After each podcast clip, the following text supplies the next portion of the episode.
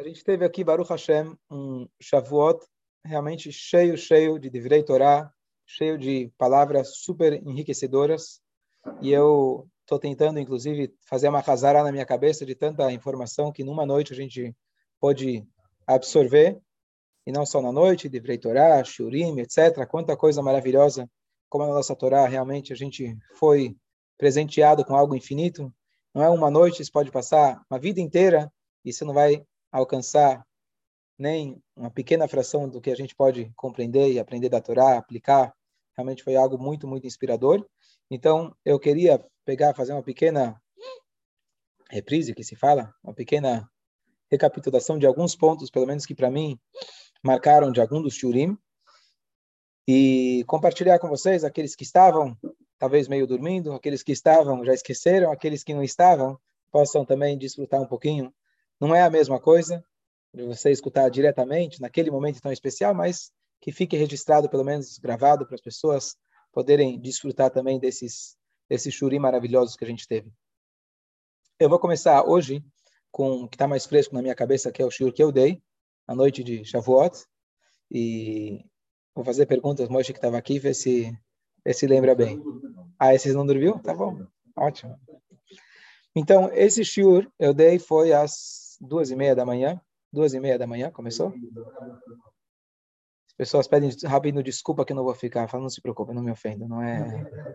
Eu sei que não é por mal, duas e meia da manhã não é fácil. Mas é para testar quem gosta mesmo de mim. É, é... Durante o dia, esse é o teste. O teste é quem realmente gosta do Rabino. Vamos lá. Então, esse ano eu decidi falar sobre uma figura histórica chamado Rabbeinu Gershon Meor Hagolá. Esse Rabbeinu Gershon, ele viveu no ano 1000. Ele nasceu um pouquinho antes do ano 1000, faleceu no ano 1040, se não me engano. E ele se destaca, é, num certo aspecto, mais de todos os outros sábios que a gente conhece na história. Mesmo os sábios da antiguidade.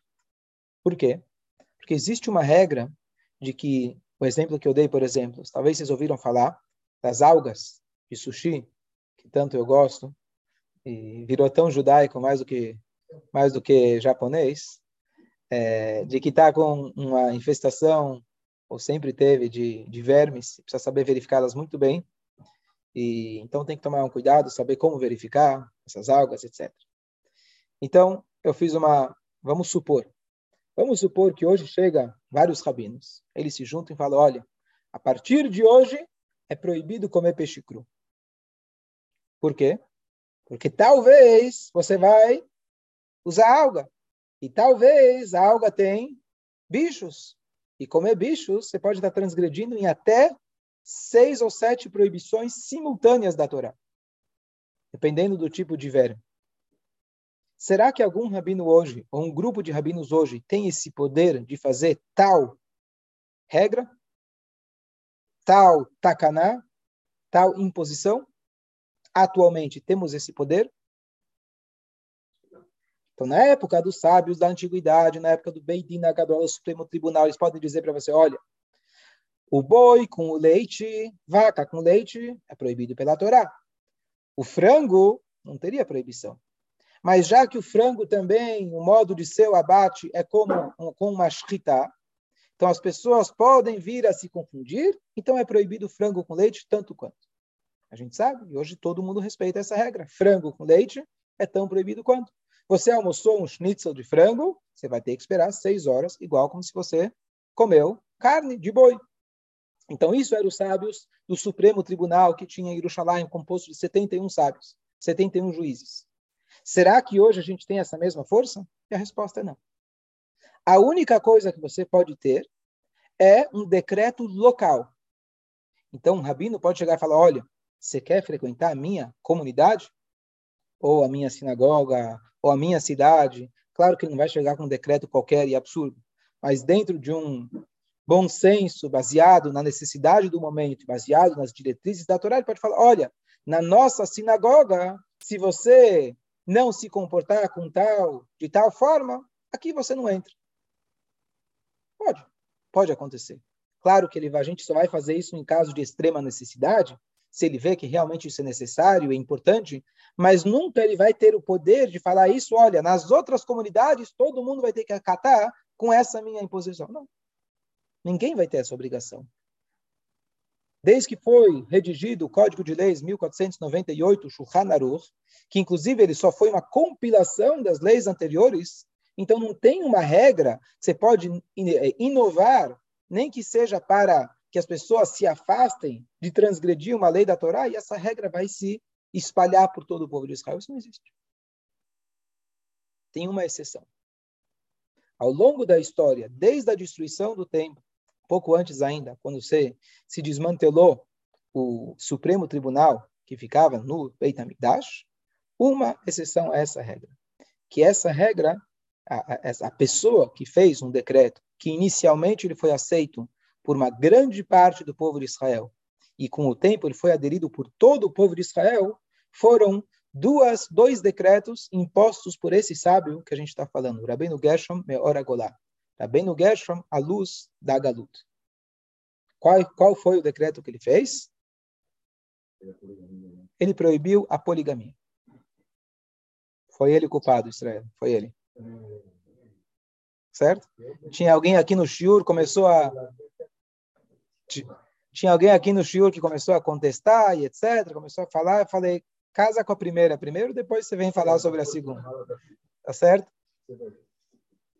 E e a pergunta é, como ele teve esse poder? Tudo bem, foi aderido, mas por que foi aderido? Vamos entender como foi a história dessa, por que ele fez isso e como isso foi aderido ao, aos poucos por todo o povo de Israel, inicialmente pelos Ashkenazim, posteriormente também pelos Separadim. E mais um outro decreto que ele fez, que a gente vai ver daqui a pouco, que ele proibiu, na verdade, que uma mulher seja divorciada à força. Pela lei, depende, pela lei da Torá, dependeria unicamente do marido. Ele adquiriu, ele consagrou a sua esposa no casamento. O dia que ele mudar de ideia, ele pode divorciá-la.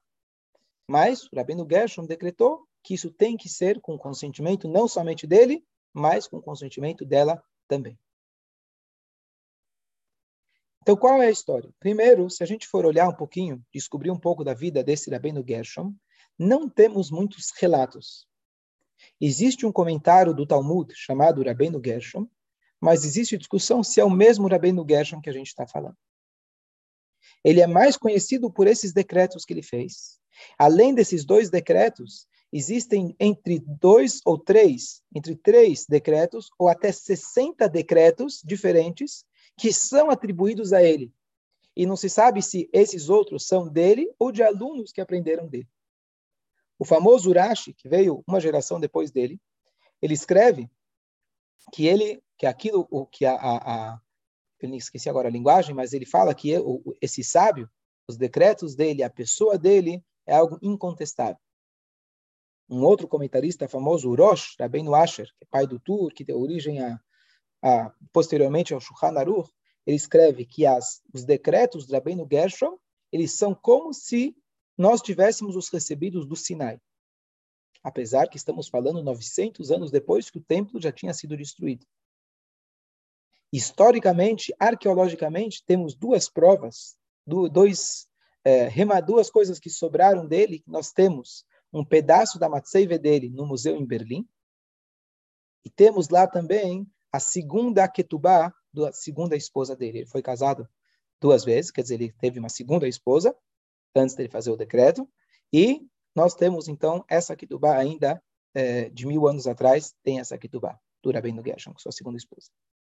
Existe uma história famosa, inclusive traduzida para o português, um livro do escritor alemão que viveu cento e poucos anos atrás, Marcus Lehmann, que ele escreve a história do Rabino Gershom, que ele foi casado não, com uma segunda esposa, e essa segunda esposa traiu a confiança dele com o rei, etc., contou um segredo, e a partir de então ele fez esse decreto. Então, se você já ouviu falar dessa história, pode deletar, que essa história é apenas um romance, é uma ficção, porque mesmo esse próprio autor que escreveu, ele não tinha intenção nenhuma de escrever como uma história autêntica, e sim a intenção desse autor na Alemanha, uma vez que os jovens estavam extremamente assimilados, e uma das das atrações da época seriam os livros laicos, romance, etc. Então ele decidiu escrever um romance, entre aspas, religioso, com as nossas figuras históricas, etc. Então, ele nunca teve intenção de dizer que essa seria a história autêntica do Rabino Gershon. Então, só um parênteses importante, se é que você já leu esse livro, é um livro legal, de criança, etc., mas ele não tem fundamento nenhum. Lá seria a base para esse decreto. Qual foi o motivo desse decreto? Por que ele proibiu a poligamia? Lembrem-se que, na verdade, a poligamia não era algo muito praticado pelos nossos ancestrais. Nós conhecemos, conhecemos histórias de reis, rei Salomão, rei David, que tinham muitas esposas. Os nossos patriarcas, foi difícil, por exemplo, para o Abraham, ele era casado com Sara unicamente. Depois, não ter filhos, etc. Aí falou, tá bom, então eu vou dar a minha serva para você se casar. Não era, não fazia parte do programa inicial.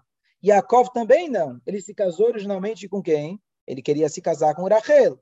Aí ele se casou com Leá. Bom, mas já que casou com Leá, mas ele tinha prometido para Rachel, ele casou com Rachel também. Não era a praxe. Dos sábios do Talmud, que são anteriores a esse decreto, também é, talvez consta um dos sábios, um único sábio do Talmud, que consta que ele tinha mais de uma esposa. Pode ser que outros tinham, mas pelo menos não consta. Ou seja, não era uma prática uma prática comum de ter mais que uma esposa, mas era permitido. Por que ele fez essa proibição? E aqui vem a primeira explicação, porque ele recebeu um título, não só que ele fez um tipo de decreto, que ninguém mais na história, desde a destruição do templo, conseguiu fazer, ele também recebeu um título que ninguém na história, nem antes ou depois, recebeu, a luz da Golá. Então, a explicação mais simples é a seguinte: ele fez esse decreto basicamente por três motivos. Um motivo financeiro. O povo sofria, e já sofreu muitas vezes ao longo dos anos, perseguição, pobreza e etc. E o homem, muitas vezes, ele assume compromisso mais do que ele pode. Quando uma pessoa se casa, na Ktubá, o que, que, ele, que, que ele assume? Vesti-la, alimentá-la e etc. Então, às vezes, o homem, como uma prática comum, bom, você tem duas esposas? Ah, eu vou ter três. Não, eu tenho cinco. E eu dei um, um paralelo que isso também existe um tipo de decreto em algumas comunidades pontuais. Mas, por exemplo, tem algumas comunidades que falam: olha, quando você for fazer um casamento, você pode se limitar, você pode ter no máximo 200 convidados. Qual é o motivo disso? Porque às vezes tem uma pessoa com um grande poder aquisitivo.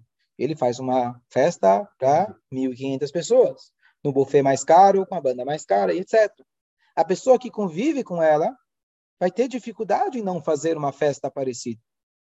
Socialmente, você se sente meio que obrigatório a cumprir com aquele status. E às vezes as pessoas podem se endividar muito além da sua capacidade. Então, em algumas comunidades existe essa regra, até quantos convidados você pode ter?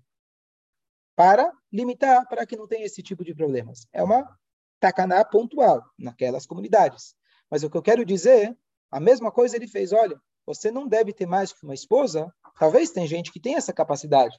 Tem gente que vai assumir um compromisso e não vai ter essa capacidade.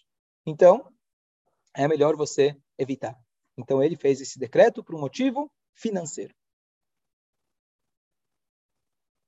Segundo motivo, que se explica ao longo da história por que ele fez esse, esse decreto, foi por um motivo social. Existe, na verdade, o Talmud fala que cinco mulheres odeiam umas às outras. Não é novidade que a sogra com a nora tem problemas, que duas cunhadas têm problemas, que duas esposas do mesmo marido têm problemas. O Talmud ele afirma assim, fica a lei judaica, que nenhuma delas pode ser testemunha uma da outra, porque muitas vezes pode acontecer que ela quer Deus nos livre o mal da outra. A linguagem é cinco mulheres, por definição, odeiam umas às outras. Qual o motivo? É? Inveja. As duas estão disputando pela mesma pessoa. A mãe pelo filho, a esposa pelo marido. Duas esposas disputando pelo mesmo marido.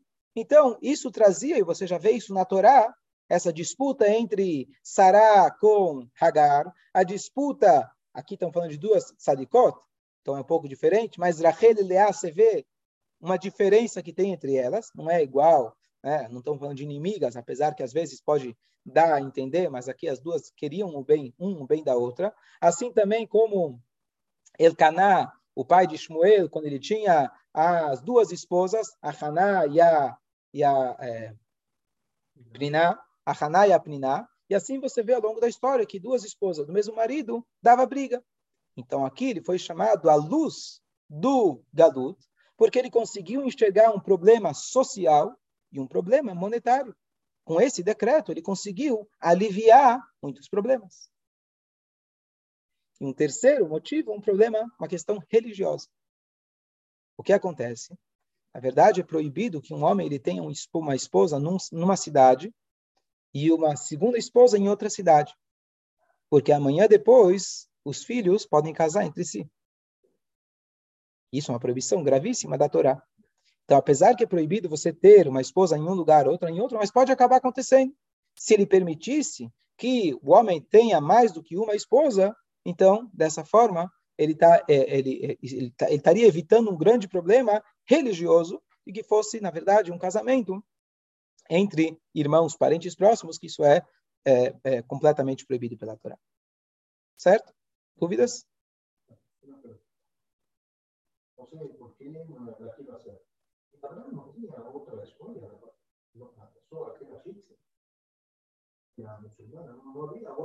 comunidad.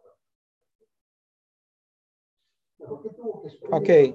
Avraham vindo, por que justamente a Hagar? A Hagar era uma pessoa, apesar de que quando você lê a história, aparentemente dá a impressão que essa Hagar era uma pessoa de péssima qualidade, ela, na verdade, era filha de um dos reis do Paró. E ela abriu mão de crescer como uma aristocrata, e ela falou: prefiro ser uma serva na casa de Abraão. Porque ela enxergou a grandeza de Abraão. Ela não imaginava que um dia ela ia se tornar esposa. E tanto é, depois de toda a história, a Torá dá um novo nome para ela de Kturá, que as atitudes dela eram queridas para Hashem como o incenso. Então não era uma mulher qualquer.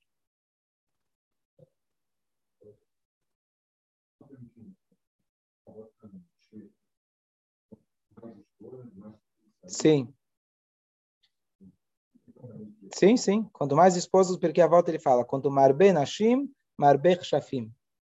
É algo que deve, podemos dar um chute a respeito. Por que será que quanto mais esposas, mais é, feitiçaria? Boa pergunta. Por que justamente feitiçaria? O que significa isso? Com certeza tem um significado mais profundo. Ok. Então, essa gzeirá, esse decreto, foi feito justamente na Alemanha. Ashkenaz. E ele foi aderido inicialmente só na Alemanha, e ele foi pegando nas outras comunidades. Mas as comunidades dos países árabes, chamados os Sefaradim, eles não, não chegou a eles esse decreto. Em mil, isso a gente está falando no ano mil. Quando o, o Shulchan Aruch, a codificação da lei judaica, foi escrita, o Beit Yosef, que é o autor sefaradi, ele fala, olha, uma pessoa a gente não recebeu, a gente não recebeu essa tradição. Tem pessoas que evitam ter duas esposas, mas a gente não tem esse problema. Assim ele escreve no Shulchan Aruch. E aí comenta lá Urema, Urema é o comentarista que ele traz as leis dos Ashkenazim, ele fala de jeito nenhum, a proibição é vigente, e se alguém casar com uma segunda esposa, ele tem aquilo que se chama excomungação do Rabbeinu Gershom. O que, que ele fez? A lei que ele fez, ele fez no seguinte formato: aquele que se casar com duas esposas, ele está sobre a excomungação do Rabino Gershom. Esse é o nome desse decreto que ele fez. E se uma pessoa se casar com duas esposas, nós vamos coagir a pessoa, forçar ela a divorciar uma delas. Assim fala o. Na realidade, hoje em dia, nas Ketubot Sefaradiot, está escrito como uma condição no casamento que a pessoa, o marido, o noivo, ele está assumindo sobre si que ele não vai pegar uma segunda esposa. Ou seja, tá certo que para nós, Sefaradim, não temos, não recebemos a tradição dessa, desse, desse decreto, mas nós, eu, noivo, por livre e espontânea vontade, eu assumo esse compromisso. Então, o resultado acaba sendo o mesmo, que os Faradim também não pegam, não se casam com uma segunda esposa. Em 1950, logo depois de 48, em Israel, se juntou os Rabanim Arashim, os sábios, os rabinos, chefes eh, de Israel, e eles escreveram toda uma carta, uma, legislando, renovando essa regra, é, na verdade, não é nem renovando, mas reforçando essa regra e dizendo para todos que realmente essa proibição continua. Originalmente, essa regra dele só poderia impor, ele estava no ano 4800 na contagem hebraica, até o final, até o final do quinto, até o final do quinto milênio, ou seja, até o ano 5000. Mas isso, uma vez que foi aceito por todos os sábios de Israel, então isso se renovou automaticamente e essa proibição continua. De novo, o Shulchan Aruch dos Faradim, ele fala, lembrei aquele, um detalhe que eu não tinha falado, ele fala que essa regra era até, até, até o ano 5000. Para nós, Faradim, nem, não tem mais essa regra, está tranquilo.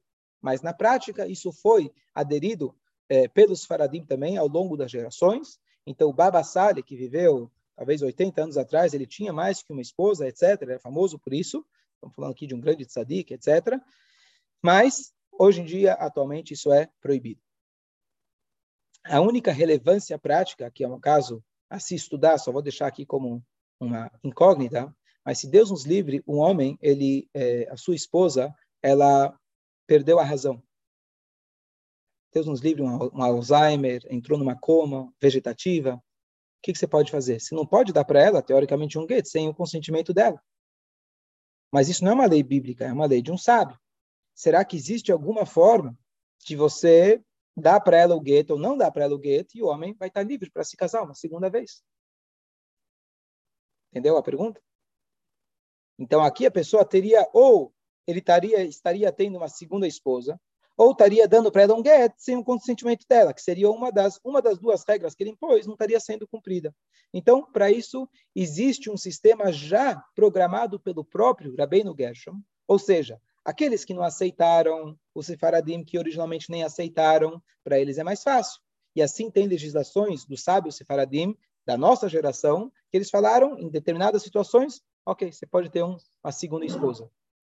Entre os Ashkenazim, o Rabbeinu Gershon ele fez um sistema, isso eu não comentei na, na, na, naquela, naquela noite, que se chama Heter Me'arabanim a pessoa precisa juntar 100 sábios de três cidades diferentes. Hoje isso pode ser feito por Zoom, fica mais fácil.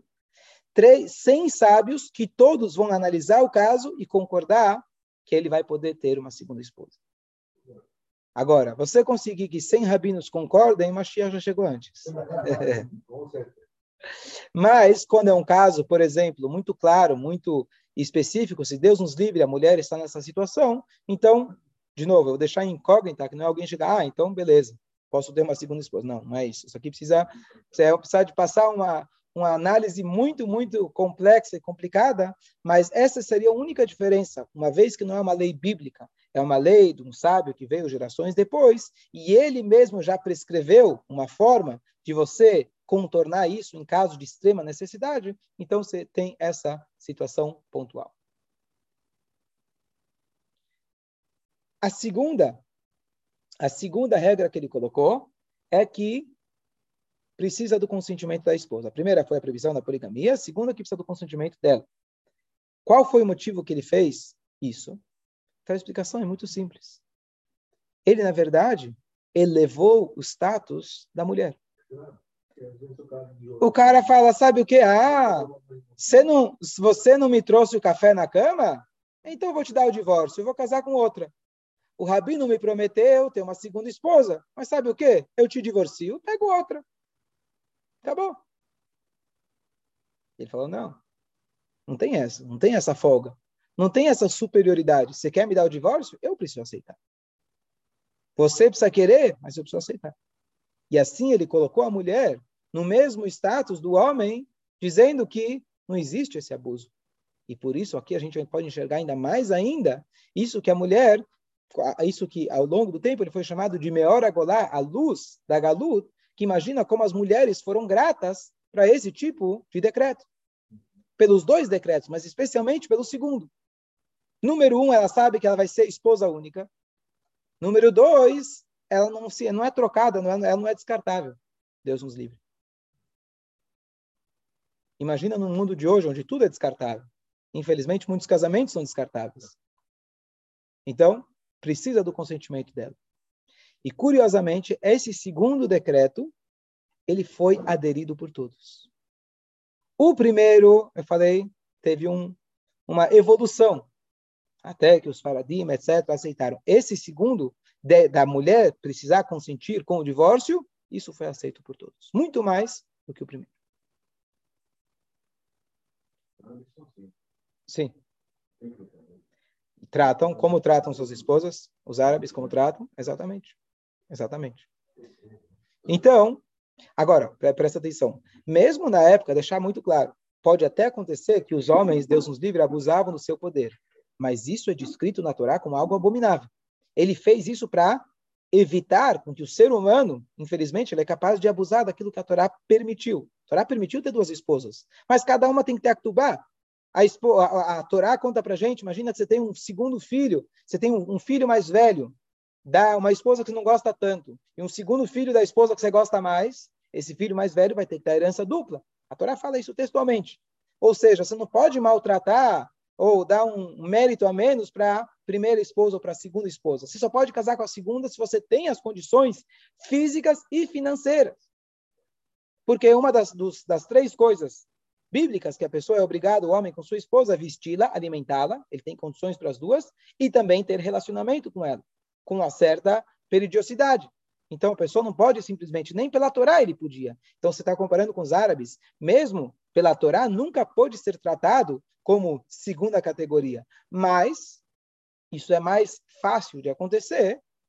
Infelizmente, somos seres humanos, somos capazes de errar. Então, isso poderia acontecer quando a pessoa tinha duas ou três esposas. Então, ele colocou um cerco dizendo: você tem uma única e pronto.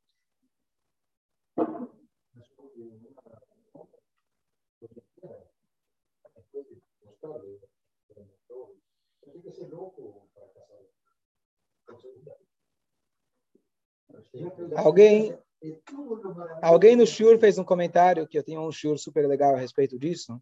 Tem a opinião do Talmud que fala. Aí ele, a pessoa perguntou assim: Ah, mas o Talmud diz que se você, você pode divorciar a tua esposa se você encontrar uma mais bonita que ela. Está escrito. O Rabi Akiva ele escreve. Rabi Akiva no Talmud tem uma machloket. Beit Shammai, o sábio Beit Shammai, ele diz, para você divorciar a tua esposa, ou só se ela foi, Deus nos livre, promíscua. O Beit Hillel, ele diz, mesmo que ela queimou o teu jantar.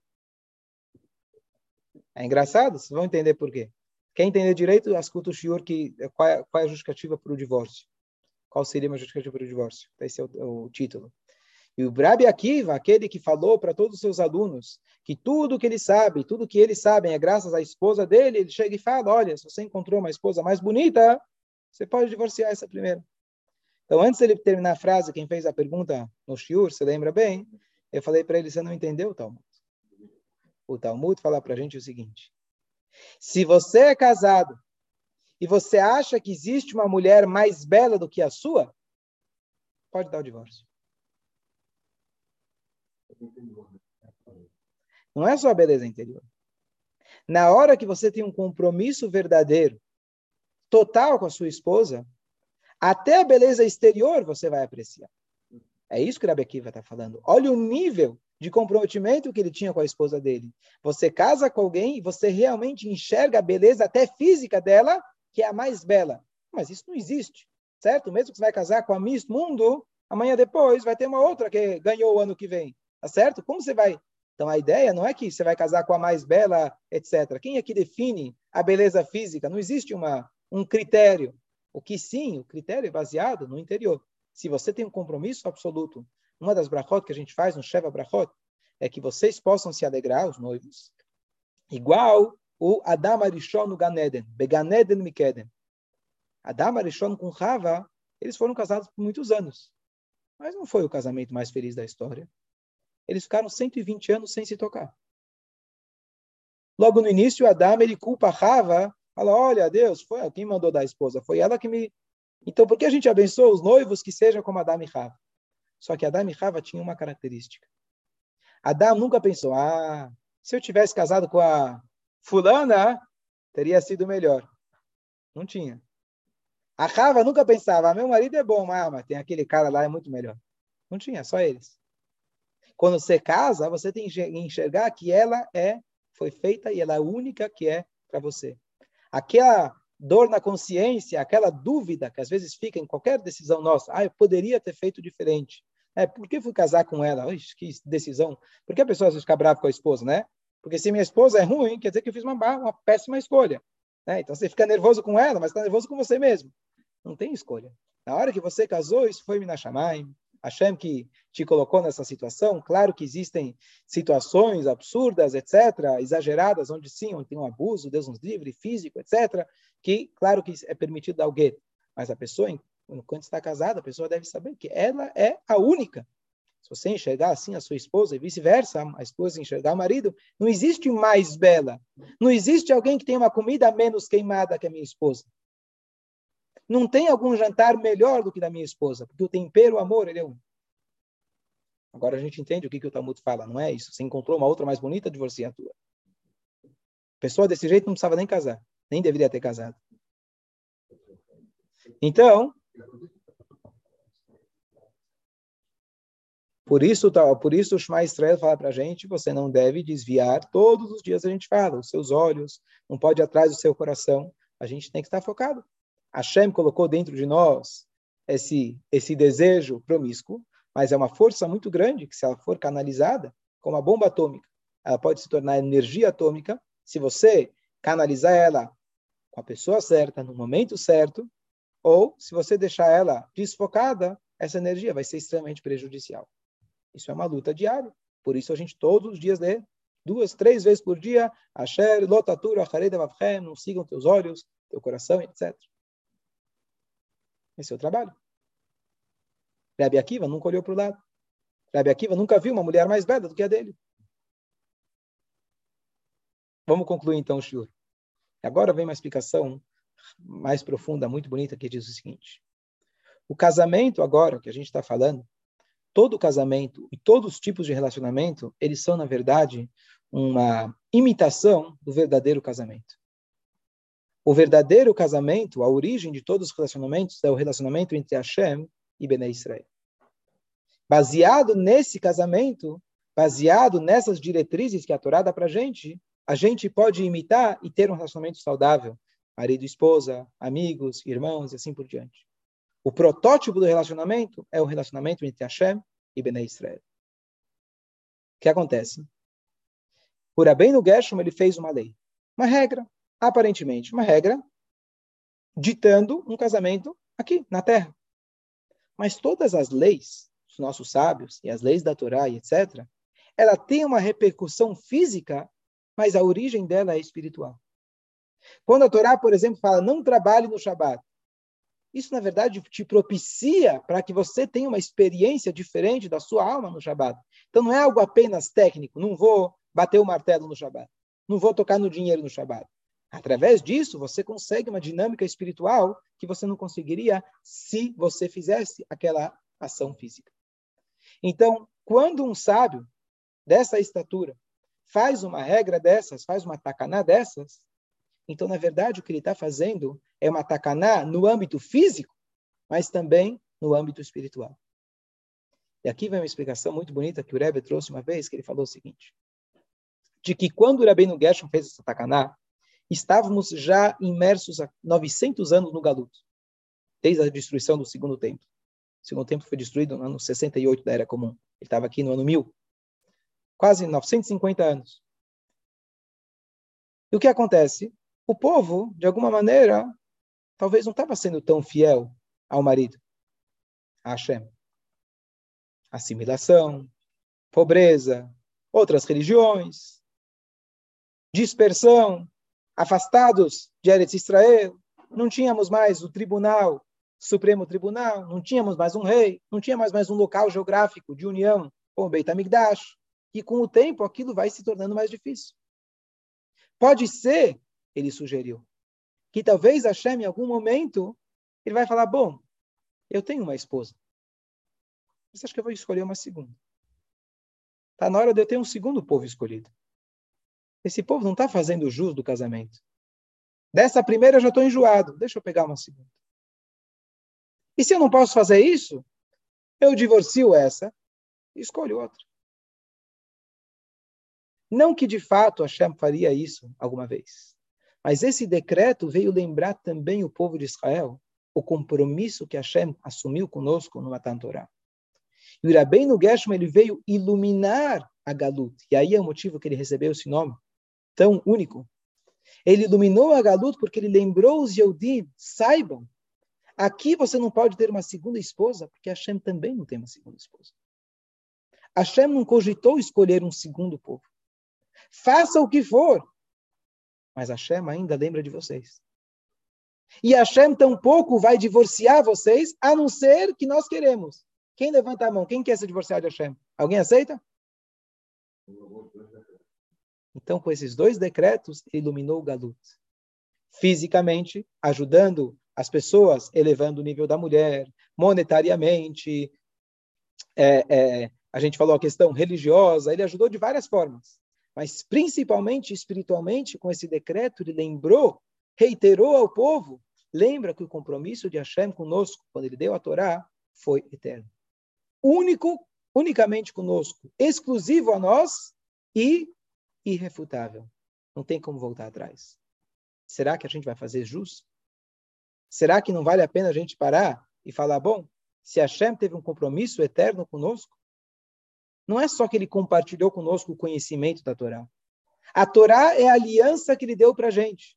O Har Sinai, como a gente explicou no outro shiur, é a Rupá que Hashem fez para a gente. Ele se casou conosco de forma que ele não vai voltar atrás.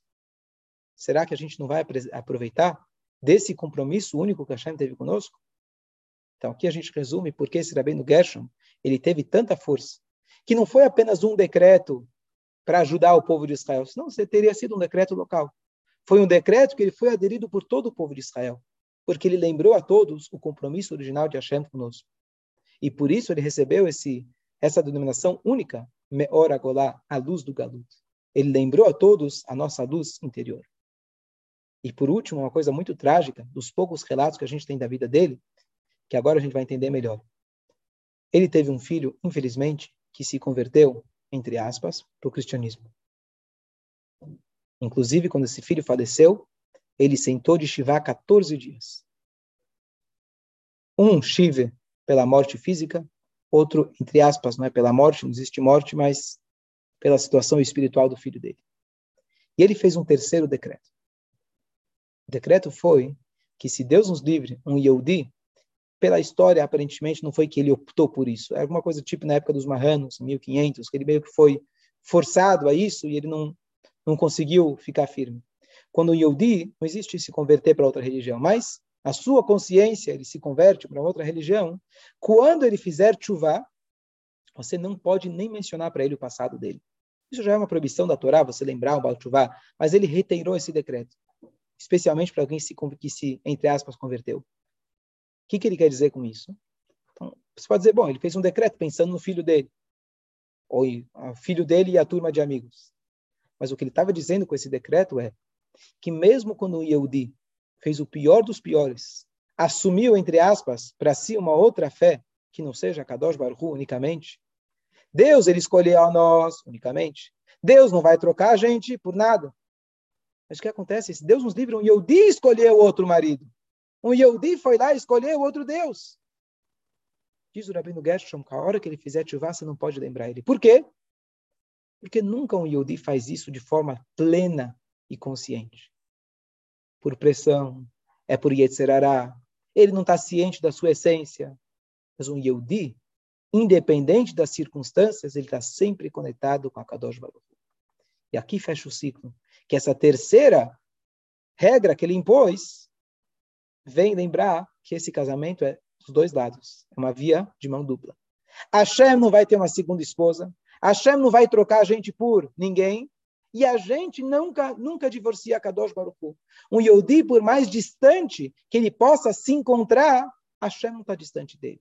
E no fundo, no fundo, ele continua conectado com a Kadosh Baruch Hu. O compromisso que Hashem fez conosco em Matan Torah é que nós somos a única esposa e simultaneamente Hashem é o nosso único marido. O Alter ele dizia, um Yehudi, ele não quer e ele não consegue se separar de Hashem.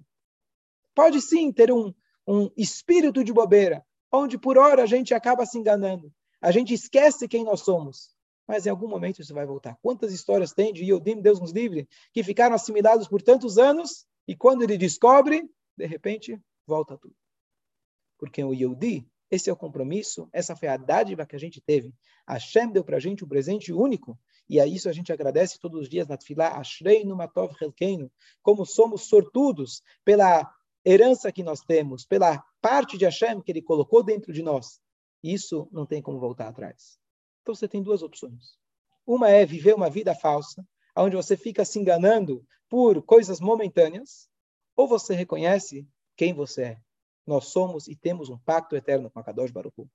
Vamos fazer jus desse pacto. Vamos reconhecer a nossa essência e viver de acordo com esse presente único que Hashem deu para a gente. Essa conexão única que se expressou através da Torá que deu para a gente.